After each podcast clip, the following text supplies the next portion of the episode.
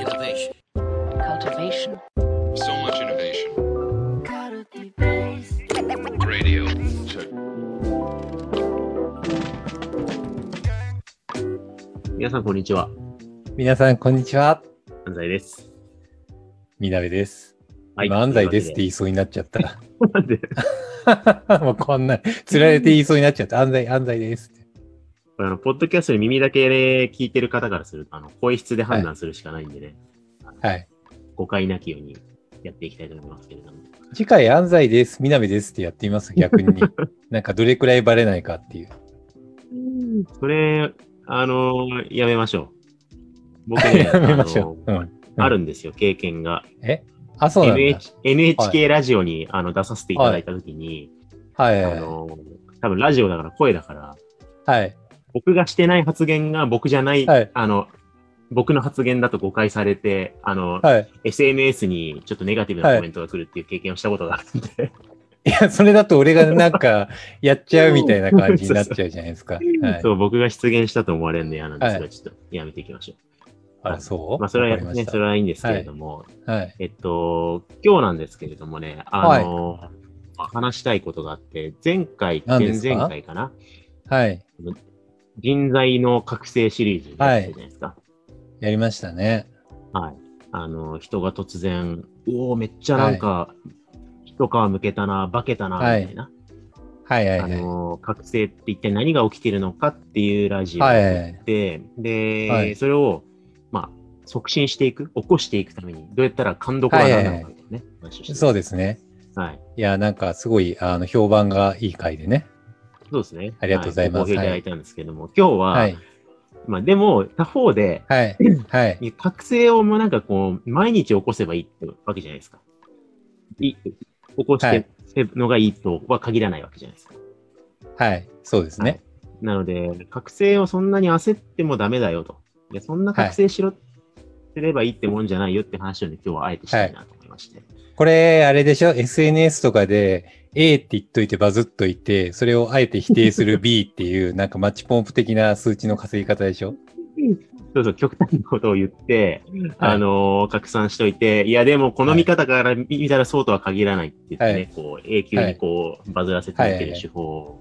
あ。りますけど、いや、それを、それをやろうとしてるわけじゃないですよ。あの、それをやろうとしてるわけじゃない。まあわかりますよ。なんか、そう、か覚醒って僕自称だと思ってるんですよね。適切な環境があり、機械提供することが大切ですよって。うんちゃんとそれを機械提供した上で発達の過程を設計していくのが、なんかマネージャーだったり、まあ、それの育成する立場として重要ですっていう話をした結論、覚えてるんですけど、うんってしたときに、なんかその結果として覚醒って事象的に起きるものなんで、なんか覚醒を目的にしちゃって、うっしゃーめっちゃ覚醒するぞ覚醒するぞって、すごい息苦しいじゃないですか。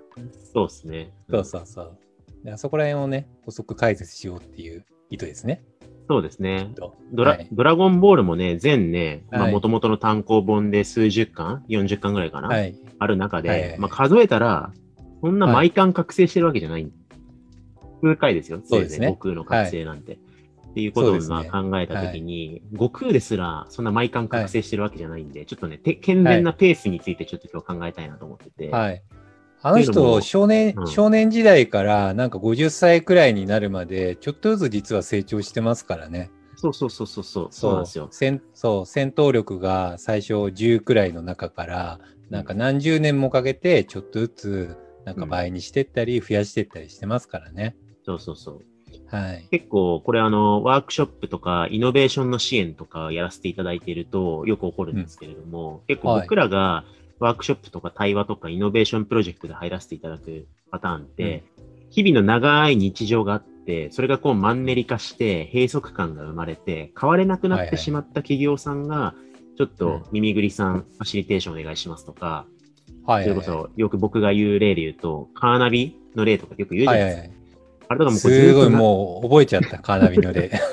いつも話すから。そう何年何十年カーナビをずっと改善し続けていった結果、はいぶち当たった壁を壊すためにワークショップやるわけじゃないですか。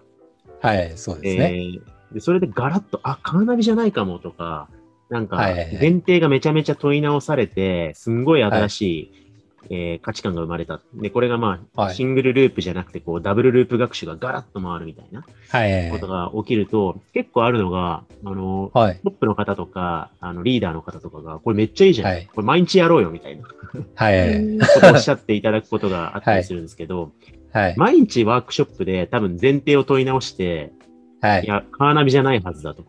カーナビじゃなくて、これかもしれない。いや、はいこれじゃないかもしれないとかで毎日言ってたら、はいもうなんか、はい。足場がずーっと動き続けて逆に歩けなくなっちゃうじゃないですか。あの、多分、隣の島の人が逆にいいからやれって言い出すでしょうね。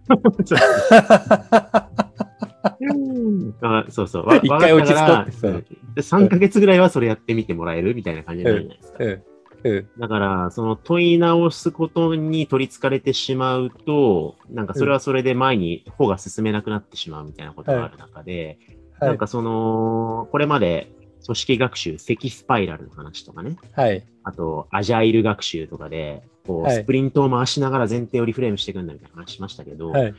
なんかこれ、どれぐらいのペースで前提を問い直したり、どれぐらいのペースで、なんかこう、覚醒したり、あるいは覚醒でない発達をしていけばいいんだろうか、みたいなことに対して、ちょっと見えなくなっている方もいらっしゃるんじゃないかと思ってね。はい。その辺を、宮部さんの補足が聞きたいなと思いました。なるほどね。あの、積スパイラルのお話しいただきましたけど、あれも結局暗黙知を貯めていくことから始まるじゃないですか。うん暗黙知があって、なんか実践の中で、これいうのがうまくいくんだな、うまくいかないんだな、失敗しちゃったなとか、そういうのを自分で自己体験をしながら、で、それを言語化するみたいなことをしたときに、初めてそれでチームに持ち寄ってリフレクションしたら、まあ、そういうことだったのか、みたいなのが生まれたりとかすると思うんですよね。で、うんなんか個人レベルのなんかちょっとしたなんか技法論の気づきだったりとか、そうすればうまくいくのかって、なんか探求が進むのって、なんか大枠早くても3ヶ月くらいなのかなって思うんですよね。なんかよく、そう OKR 設定とかもあのスパイラル感覚として3ヶ月後とか半年ごととかに置いたりとかするんですよね。で、OKR って結局、なんか組織組織の学習をリフレームしていく、要はチームでの気づきをどういったところに持っていくかっていう、なんか探求のコミットメントなんですけど、うん。なんかそれも結局それくらいのサイクルに置いているっていうのも、なんか人の発達の暗黙知が形成されるのって、やっぱりそれくらいの期間が必要なんですよね。うん。なんで、なんかちょっとした気づきだったりとか、そういうことかってなるのも、それくらいの期間が必要っていうのは大前提ありますよね。うんうんそうですよね。はいだか。ら、まあ、あの、アジャイルっていうと、こう、週、1週間とか2週間とかで、こう、スプリントやって回していく、ますよね。で、それがまあ、毎回毎回の、なんか見つめ直す、えー、作業が完全に、いわゆるシングルループ学習、目の前のタスクがはい。うまくできたかとか、ハウだけにずーっと閉じ続けてると、それは良くないんだけれども、はい。もう毎週毎週、このプロジェクトの目的もう一回見つめ直さないとかってこう言い続ける必要は 必ずしもないってことですよね。ないっすね。うんあの、シングルループがあってのダブルループですからね。うんうんあの、なんかシングルループっていうと、なんか目の前の一人一人が目の前の技法論で、なんか例えば今の自分の技術をちょっと何パーセント向上させるにはどうすればいいかとか、なんかそういう問いになったりとかすると思うんですよね。でも、うんなんかそれの個人の発達だったりとか、個人の技法論の発達だったりがないと、結局、チームでなんか対話してリフレームするような、問い直すようなきっかけにならないんですよね。資産が形成されないと、そもそもそれがスタートにならないんで、うんなんかそもそもアジャイルとかも、なんか各種違う異なる考え方やスキルセットを持った多様的な人たちが集まり、でその人たちが資産を形成し、暗黙知を形成し、対話することによってリフレームが起きるんですよね。なんで、毎日めっちゃ問い直してたら、だんだん多様性がなくなってくると思うんですよね。はいだんだんもう完全一致しちゃって。うんじゃなくって、個別にちゃんと技法論的なところとか、そういったのも向上させていくっていうのも絶対必要なんで、シングルループがなくなっちゃうと、そもそもダブルループも起きなくなるっていうのは、はいですね。そうですよね。うん。結構これあのね、メッセージングのバランス難しいなと思って、なんか、難しいねシングルループが前提になってることを、あの、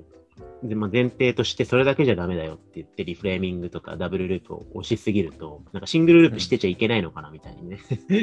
考えると違うし。ええやっぱ、あの、悟空も結構地味な修行してますからね、あの、重力をちょっとずつ上げてって、めちゃめちゃそこでパンチしまくるとかやってますからね。はい。そうですね。うんそれがあってのスーパーサイヤ人化ですからね。そうそうそう。で、ひたすらひたすらそれやってって、なんかこのまま筋肉増やしていくったりとか、スーパーサイヤ人のパワーを高めていくのじゃどうはい違う気がするなーって言ってね、あのーセル編の、セルの戦闘前に攻略をちょっと変えてね、スーパーサイヤあのトランク人の日常化スが筋肉ボコってなっそうそうたやつでしょそうそう。そう。トランクスはシングルループで、あの、はいひたすらマッチョ化を目指しちゃったんだけど、完全にね、僕はそこをリフレームして変えましたからね。うんいや、だから、そういうシングルルまあ、ープのそれも精神と時のの部屋でね、数数年間ね。あって、追求があった上での前提問い直しがあったんで、一定、まずはまあ、地道に前目の前のハウの改善をやるっていうことは当たり前のようにやりつつ、でもそこに閉じ,、は閉じすぎず、トランクス化しないように、はい。えーまあ、プロジェクトだったら、1ヶ月ごととかになんかちょっと見つめ直してみる、ゆっくりリフレクションを取るとか、うん。あとは、まあ、3ヶ月、期が、クォーターが終わった時に、ちょっと目標を立て直すことを意図的にやったりとか、はい。まあ、そういうことをなんか1ヶ月スパンとか3ヶ月スパンとかで、ちゃんと定期で、あの、はいダブルループししようねっていう意識づけをしていくことによって、はいうんまあ年間通して覚醒が起こるか起こらないかみたいな感じですかね。はい。そうですね。あの、覚醒ってしたら、なんか、なんだろうな、まあ、職域とか能力とかのバッファとかすごい上がったりして、なんかメンバーやってた人がマネージャーとしてすごいワークするように急になるとか、あると思うんですよね。なんか、なんだろう。プロジェクト上で能力発揮がおぼつかなかった人が急にエースみたいな輝きを見せるとか、あると思うんですよね。でも、うんなんかそういう風な圧倒的な覚醒が起きるのって、なんかサイクル、なんか人の発達のサイクルがあると思っていて、大体大枠で言うと、なんか一つの覚醒がめっちゃすごいあいつ覚醒したわっていうのって3年から5年くらいかかるもんだと思ってるんですよね。はいはいはい。人によっては10年くらいかかるもんだと思うし、うんだからそれくらいのサイクル感を持って、なんか、なんだろう、機械提供する側も焦らずに目の前で、なんか、1日できなかったからって焦らずに、なんかそれくらいの3年、5年くらいのペース感で機械提供を中長期レンジでちょっとずつちょっとずつ、なんか渡していくっていうのが大切なのかなって思うんですよね。うんうん。で、ね。たまになんか1年ごとにめっちゃなんか全然違うこと言うような、なんかナチュラルボーン的になんか勝手に発達していくような人っていたりとかすると思うんですよね。なんか、なんかすすもう全然違う感じに、日々毎日をなんかアップデートされていくなみたいな人とかいると思うんですけど、うんそういう人たちはまあ100人に1人とかいるんだけど、そういう人はなんか言い方はあれだけど、組織的にまあ褒めるべきではあるけれども、なんか仕組みにその人に合わせていく必要はないと思っていて、じゃないとうん残り99人が死ぬんで、それよりも 機械提供的には適切な機械を渡したら3年5年くらいでちゃんと発達で次のステップに行けるみたいなのをスコープするべきだと思ってるんで、うんなんで、まあ、ナチュラルボーンな人が隣にいても、あんまり焦んないことは重要ですね。はい。あそれすごいわかりますね。なんか今、はい極端に2つのモードを説明してきて、そのシングルループ的に重力をちょっとずつ上げて、えー筋肉を発達させてパンチを速くしていくシングルループと、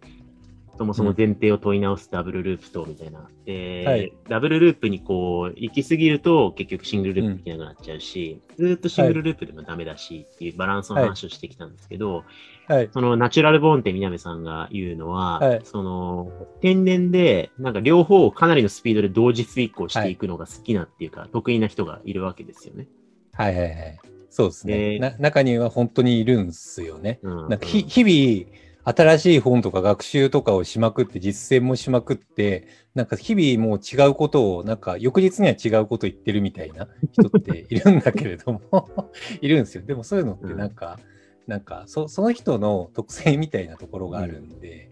うん。あんま相手にしない方がいい。キャリアタイミング上の、あの、うん核変期みたいなのもありますよね。なんかこう、あ、あります、ずあります。ーっとスロットの7が出続けてるモードになっちゃってて、なんかはい、それが頻繁に訪れる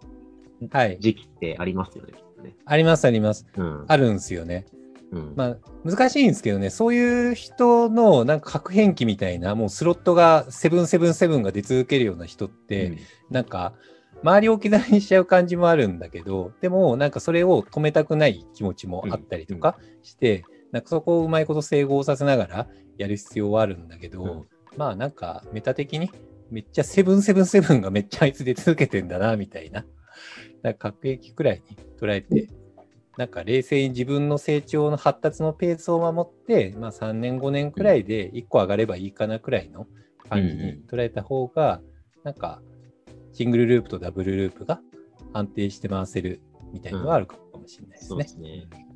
これちょうどカルティベースのウィークリーコンテンツ、ラボの皆さんのライブイベントで、4月に僕の師匠の山内平先生に出ていただいた回があって、まあ、見逃してはいはい、た方ぜひ。動画、はい。名名作と言われてるんで見ていただきたいですけど、山内先生もあの同じようなこと言ってて、そのいわゆる、なんかこう、まあ、シングルループ、ダブルループって話その時してませんでしたけども、なんかその、い、わゆるその両方のモードを同時にできる人って、本当に人口の数パーセントいるかいないかおっしゃってた、まさに南さん100人に1人の感覚に近いはいかもしれない、そうですね。はい。普通はキャリア上順番にやるもん。この1年ははい。修行の日々で、あの、筋肉を発達させて、みたいな。で、ちょっと次、マンネリ化してきたから次は、えー、意図的に問い直そうかな、みたいなことを、うん人生100年もあるんだから、順番にゆっくりやっていけばいいじゃん、みたいなことを。そうですね。で、同時にできる人とかってね、なんかそうすごい尖ってる人だから、それをあの当たり前のものにしない方がいいよ、みたいなことをおっしゃってるんですよね。はい。まあ、さっきの補足として、まあ、その、なんだろう、組織として、そのペースで自己変容しながら目の前のことやっていくことを当たり前にすると、ちょっと息苦しい学習の水準になっちゃうから、ね。はい。なんかそういうスロット出てる人は出てる人で、あのー多分、なんだろう、大きいミッションを担ってもらって、はい。でそね。の中でその人の才能をいかんなくね、もういくらでもループ回しまくってやってもらって、はい。でも、えっと、それが、それをしないからといって悪いことじゃなくて、やっぱうん。数年間ね、あの重力の中はい。で修行する期間も大事なんで、なんかそういう健全、自分にとっての健全な発達ペースとか、組織としての健全な発達ペースみたいなことをちょっとバランスのいいところを持ちながら、シングルとダブルのバランスを取れるといいのかなっていう、まあそんな感じですかね。